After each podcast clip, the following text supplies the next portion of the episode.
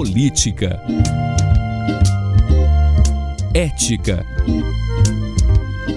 democracia, informação, opinião. Pode falar. Apresentação Cileide Alves e Rubens Salomão.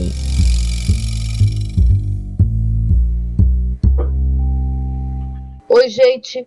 Rubens Salomão e eu chegamos para o episódio 164 do Pode Falar, o primeiro podcast de política de Goiás com trilha sonora de Beto Estrada. Eu estou em casa em Goiânia e Rubens no estúdio da Sagres em Aparecida de Goiânia. Oi, Rubens, tudo bem? Oi, Sileide, tudo bem? Um abraço para você. Vamos que vamos, mais uma edição do podcast, Sileide. Bom, o governo e oposição fizeram intensas movimentações nesta semana com vistas às eleições de 2022, tema deste episódio, que trata também do balanço do governador Ronaldo Caiado de seus quase três anos de mandato.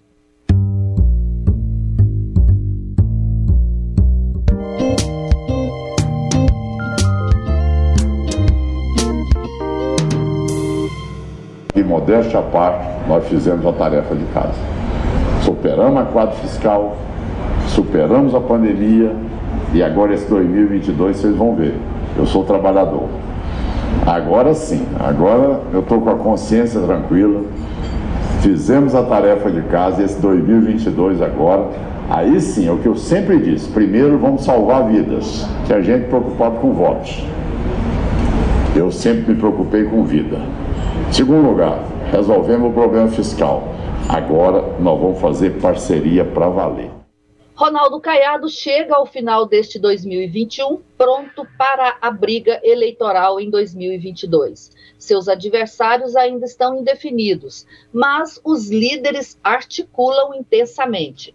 O prefeito Gustavo Mendanha segue as voltas com as articulações para se filiar a um partido político, primeiro passo para viabilizar seu projeto eleitoral. O ex-governador Marconi Perillo estimula a militância tucana, acenando com uma candidatura a governador. Olá, fiz uma sugestão para discutirmos Goiás com seriedade, verdade, serenidade, equilíbrio e união em busca de soluções para os enormes problemas que atravessamos. Mas tem um tema que considero de extrema urgência: preparar Goiás para o pós-pandemia. O ex-governador está ativo nas redes sociais e participa de encontros regionais no interior, onde aproveita para acossar o governador Caiado. Saúde é um absurdo que a gente vê acontecer com o Grêmio, com o GOP, com o HGG, com o que a gente deixou assim, uma acreditação máxima em termos de qualidade.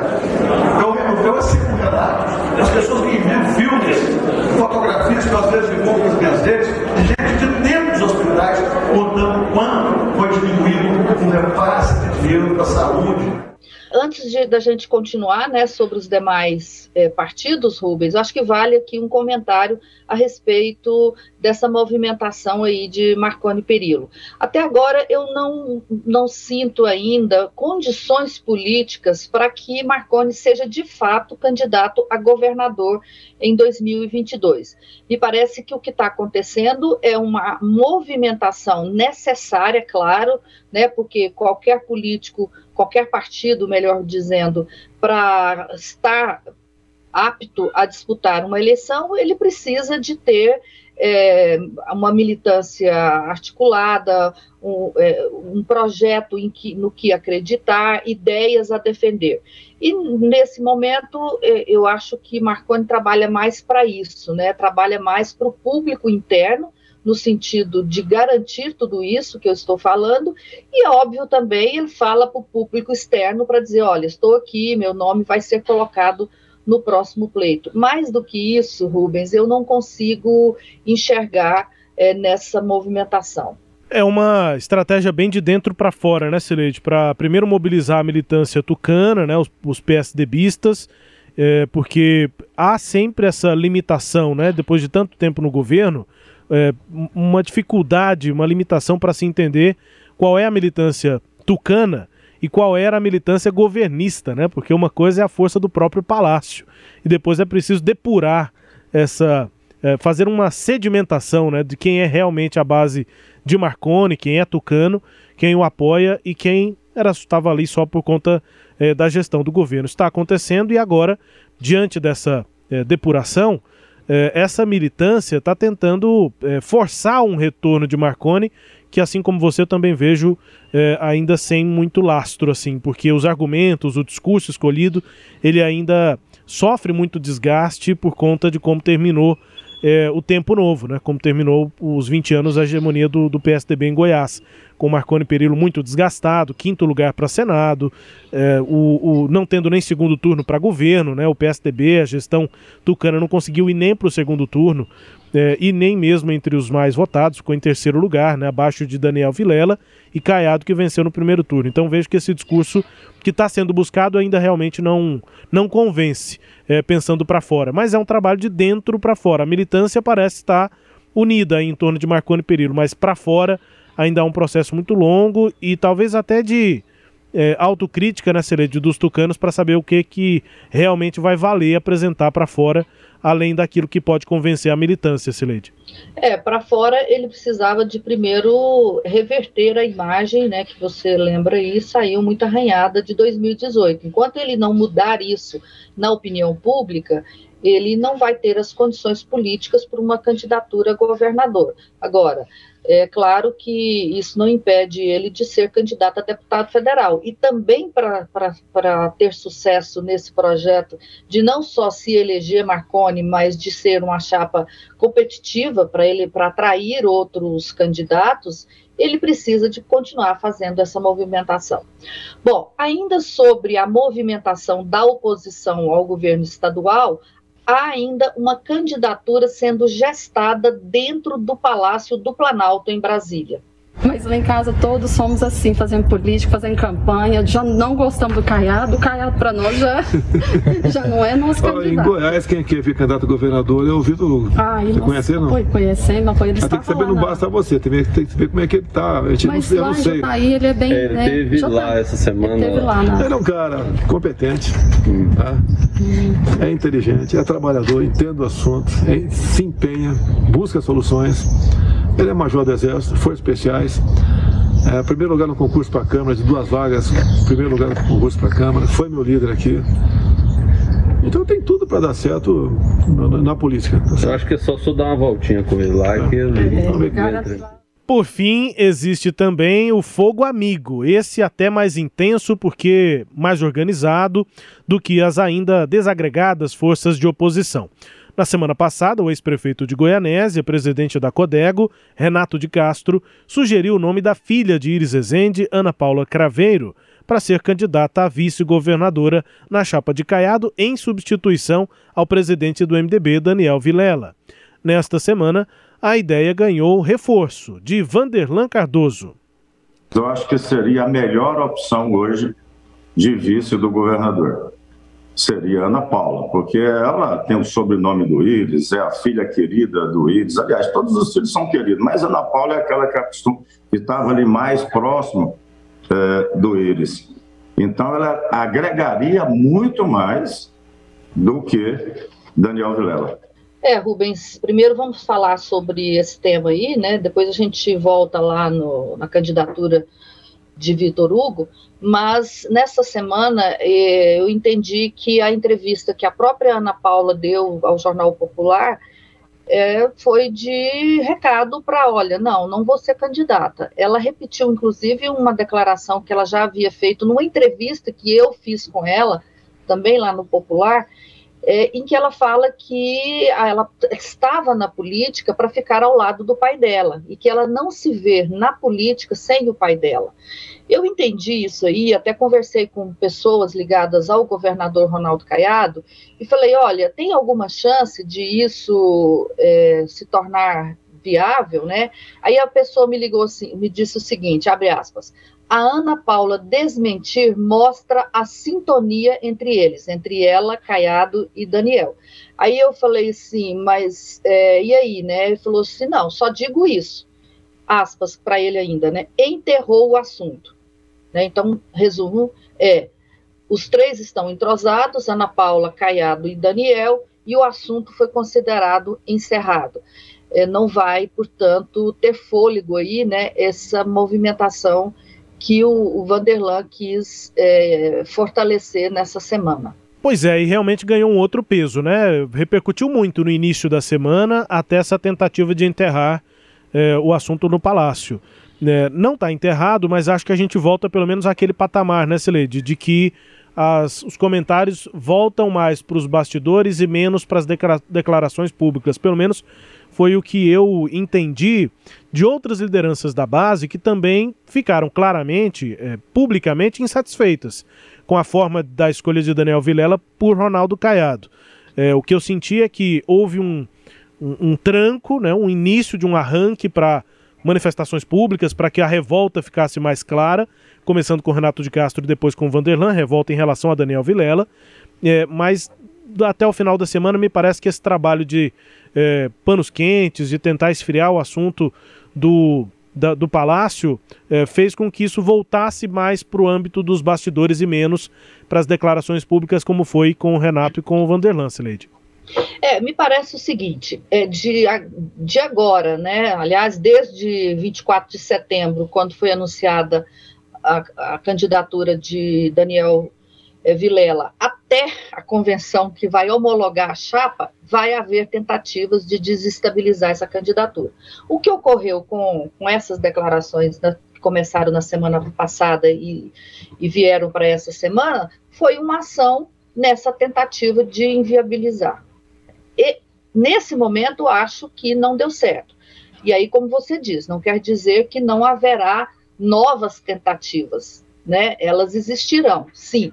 E vai depender de, do, das condições políticas, da forma da abordagem e da recepção dessa, dessas tentativas no governo. É, por enquanto, o que a gente percebe é que há, de fato, essa sintonia entre Caiado e Daniel, e elas não, não terão, é, não, não se prosperaram por esse motivo, mas que elas vão continuar, isso com certeza, Rubens. Já é, tratando aí do Palácio do Planalto, é, e aconteceu, além desse áudio aí do presidente Bolsonaro, que foi, me parece que na segunda-feira dessa semana, ele em conversa com apoiadores ali no cercadinho do Palácio da Alvorada, houve também uma ou outra movimentação palaciana para ajudar esse projeto do Vitor Hugo, né? Aliás, duas. É, uma em que o próprio presidente da República aproveitou uma entrevista lá na TV, no, no, no, jornal Gazeta do Povo do Paraná, para atacar o governador Caiado. Na ponta da linha, os governadores têm que dizer para todos, para os seus, seus moradores do estado, né? O pessoal que usa ali, que tem carro, olha, o preço desse ICMS da gasolina é esse, do álcool, do diesel é esse.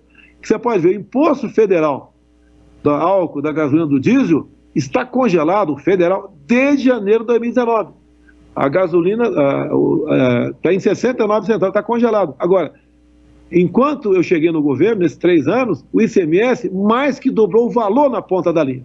Daí tem um governador de Goiás aí que falou que eu estava mentindo porque o percentual não tinha variado. Mentiroso é ele, porque o percentual não, realmente não variou, é o mesmo. E além de ele cobrar é, em cima do preço final da bomba, ele é, o, é também bitributado. O que, que é bitributado?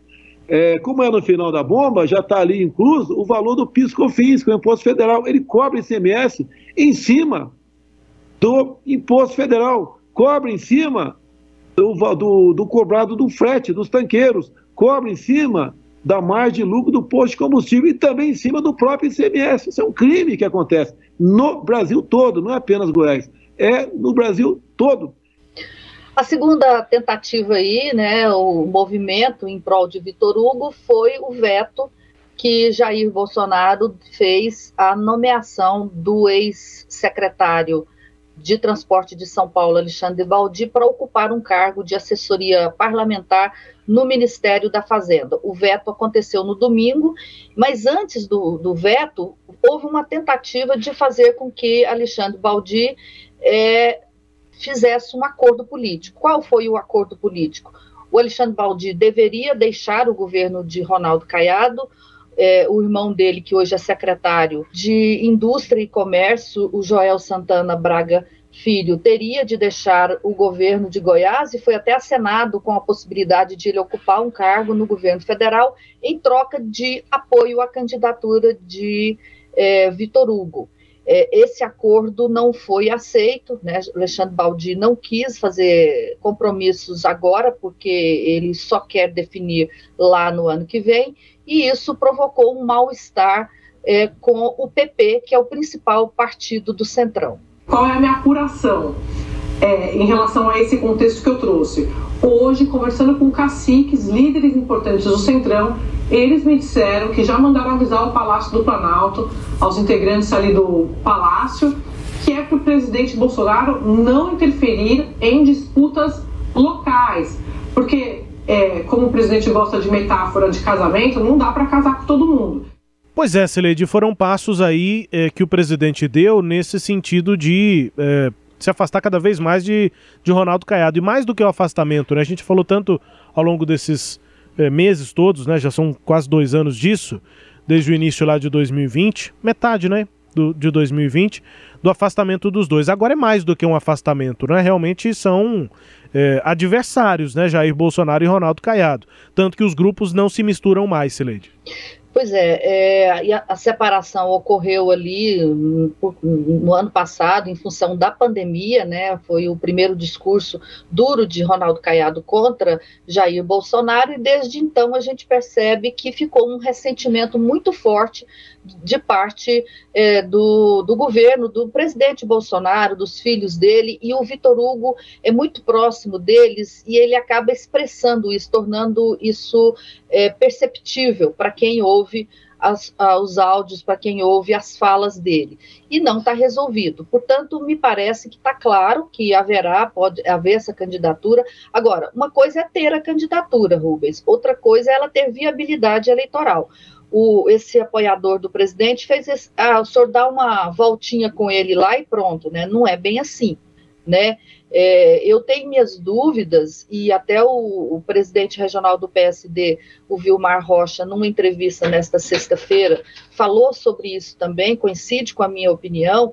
Me parece que essa direita aí, populista, é, autoritária, que, de radical, né, que, que o presidente representa, ela não sei se ela tem um, um tamanho, uma, uma, condição de crescer muito em Goiás. O deputado, o ex-deputado Vilmar Rocha acha que ele vai ter o mesmo tamanho que a esquerda tem. A esquerda tem no máximo 10% dos votos em Goiás, ele acha que essa direita também teria 10% dos votos. É o que eu penso. Né? Eu até conversei com é, é, uma pessoa que faz pesquisas de opinião pública, ele disse que o eleitorado é pragmático, o, o eleitorado não vota se o candidato é de esquerda ou de direita, ele não é ideológico, o candidato, o, o eleitor é pragmático no sentido, olha, quem vai me entregar mais do que eu necessito? É, é, tem sido esse o critério de decisão do eleitor. Então, é, sem falar que a eleição de 2022 não vai ser a de 2018, que basta o presidente segurar na mão de um candidato e ele vencer. Né? O presidente vai ter, ele próprio, muitas dificuldades para se reeleger, Rubens. É, às vezes a gente dá spoiler aqui no podcast para as próximas edições, dessa vez a gente dá aquele, aquela memória. A gente falou sobre isso no podcast passado, né, Celede? Bolsonaro é diferente. Ele não é o Bolsonaro de 2018. Ele próprio é muito diferente, o discurso dele vai ter de ser diferente, apesar dele repetir muito do que ele fazia em 2018. E sobre essa tentativa do Vitor Hugo, da base bolsonarista em Goiás, é, é, há uma força e há uma expectativa grande, né, Celede? Eu, pelo menos, sinto muito isso. Na verdade, a gente ouve muito a repetição disso nos discursos aí do, do, do próprio Bolsonaro, de pessoas próximas, de ministros, do Vitor Hugo, é, que é essa relação que eles fazem como se fosse automática entre uma grande base bolsonarista e que a base rural, né? De que a, o setor rural, o agronegócio faz parte da base bolsonarista e que por isso essa base de Bolsonaro também, consequentemente, automaticamente seria forte em Goiás. É, eu sou mais adepto da avaliação de que o agronegócio tem muita força é, financeira, tem muita força política, mas não tem força eleitoral. Voto é outra história. E aí a gente volta naquela declaração que eu disse no podcast passado que deveria poderia ser repetida em toda, toda edição. A Magda Mofato dizendo que o Vitor Hugo precisa mostrar que tem voto. Não só ele, né, Cileide, mas esses setores que, os, que o bolsonarismo é, vê como sendo dele, ne, não necessariamente vai representar votos para a eleição a governo de Goiás em 2022, Cileide. É, movimentações que vão continuar da parte de todos eles, né? Seja lá do primeiro que a gente citou aqui, Marconi Perillo, até o Vitor Hugo, eles vão ter que trabalhar muito, né? Nesse resto de ano e para começar o ano que vem já com algumas, é, pelo menos se não definições, mas com alguns caminhos já é, construídos, porque logo, logo, no, no final de março, tem a filiação dos, dos partidos. E aí é a hora, é a primeira decisão importante do ano. Vamos acompanhar, Rubens. Tamo de olho. E assim termina o primeiro bloco.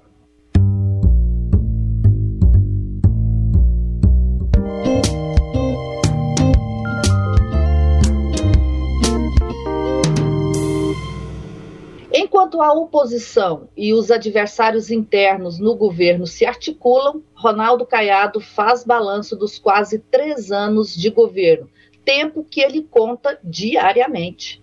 Quem é que não quer governar Goiás? Eu sempre sonhei com isso. Acho que eu já nasci pensando em um dia poder ser governador de Goiás. Essa é a verdade, eu nunca neguei isso a ninguém. Eu, a vida inteira estudei muito, me dediquei muito na vida pública para um dia poder chegar a ser governador. Eu governo todos os dias, tá certo? Eu hoje sei que eu tenho dois anos, onze meses e nove dias de governo. Eu conto meu governo todo dia.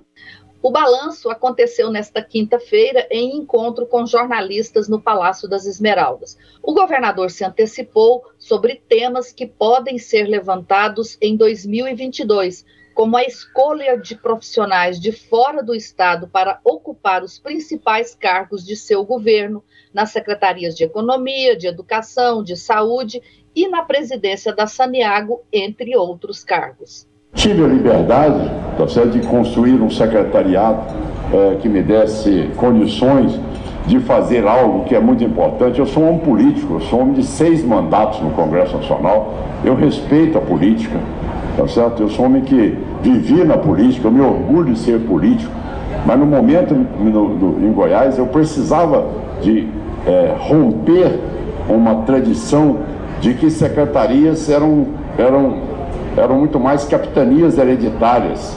E secretarias não são uh, capitanias hereditárias. Uh, secretarias elas são estruturas que compõem a, o governo.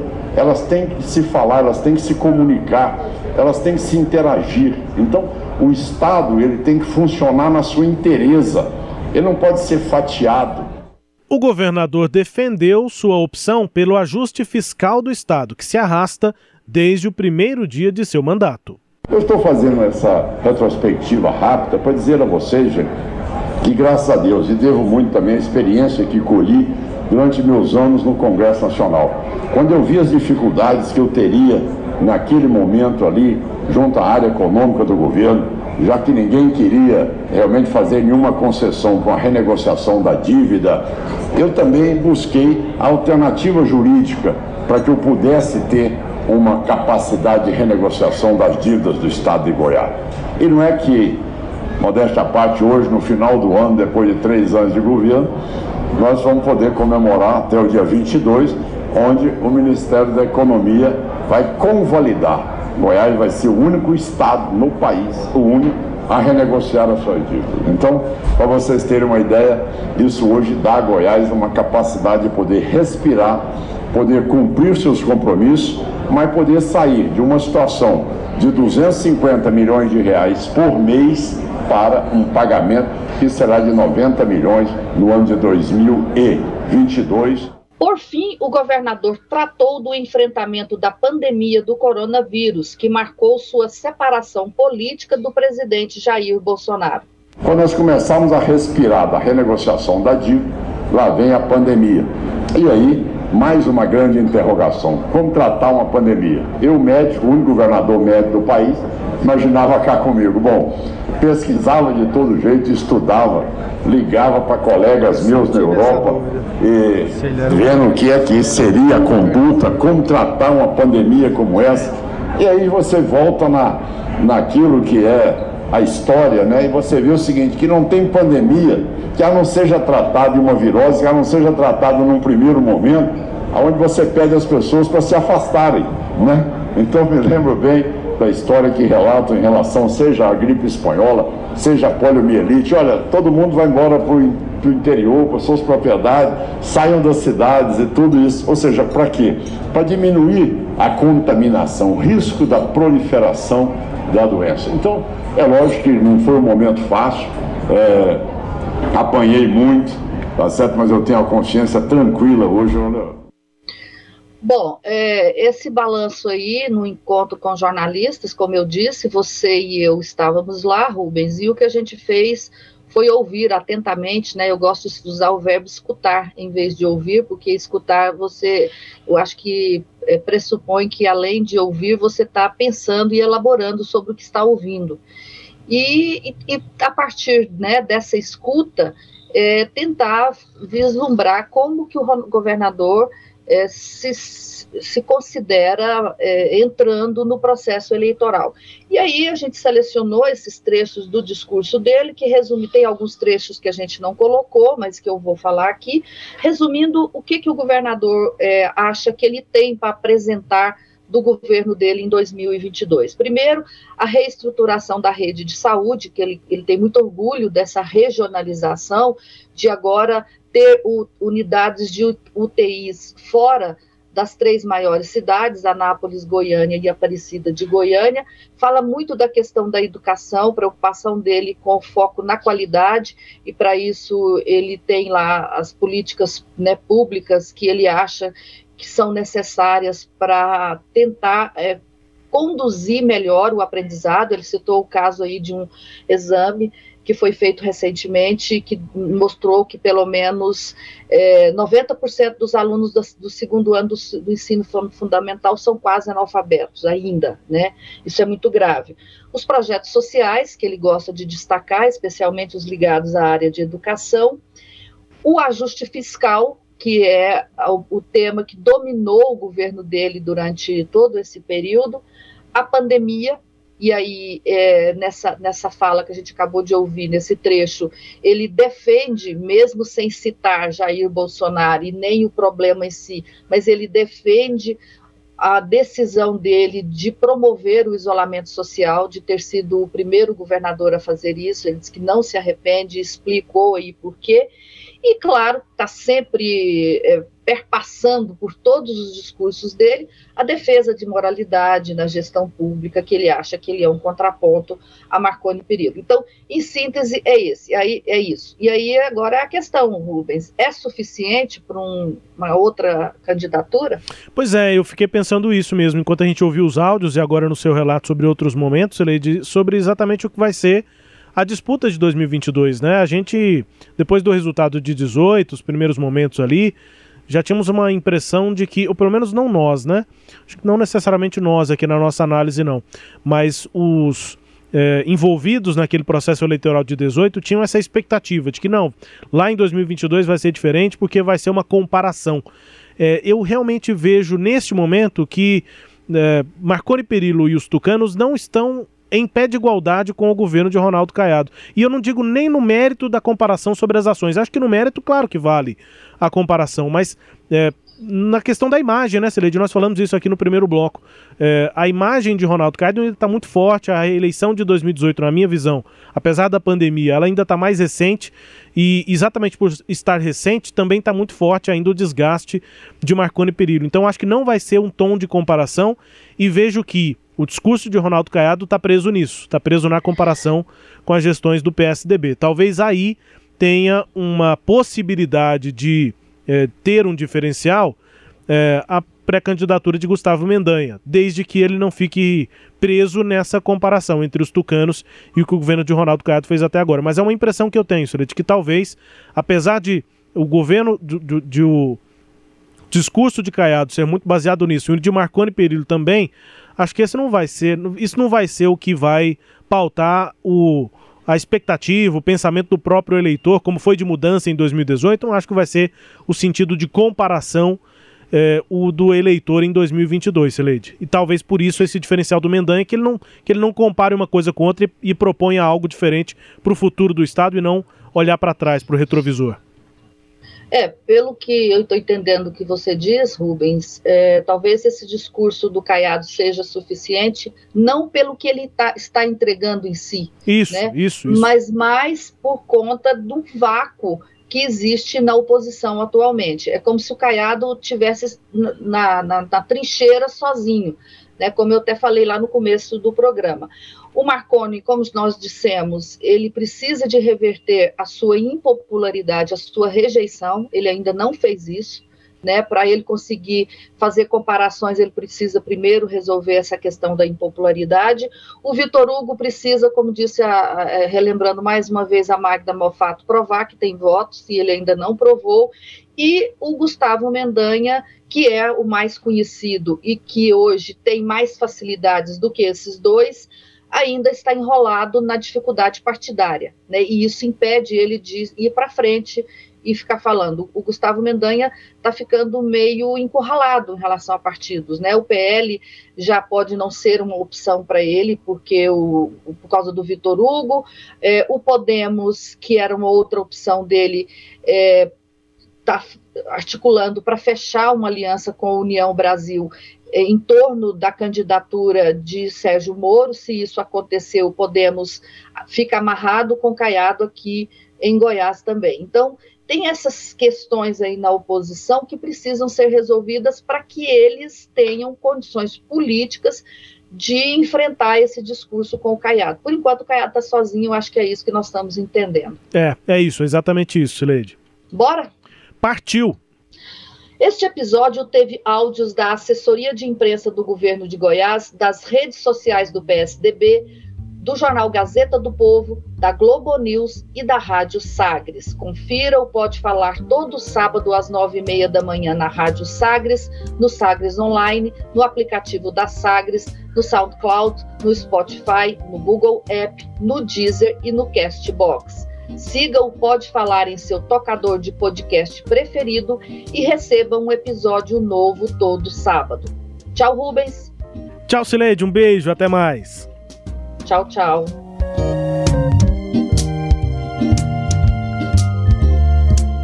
Apresentamos Pode Falar com jornalistas Cileide Alves e Rubens Salomão.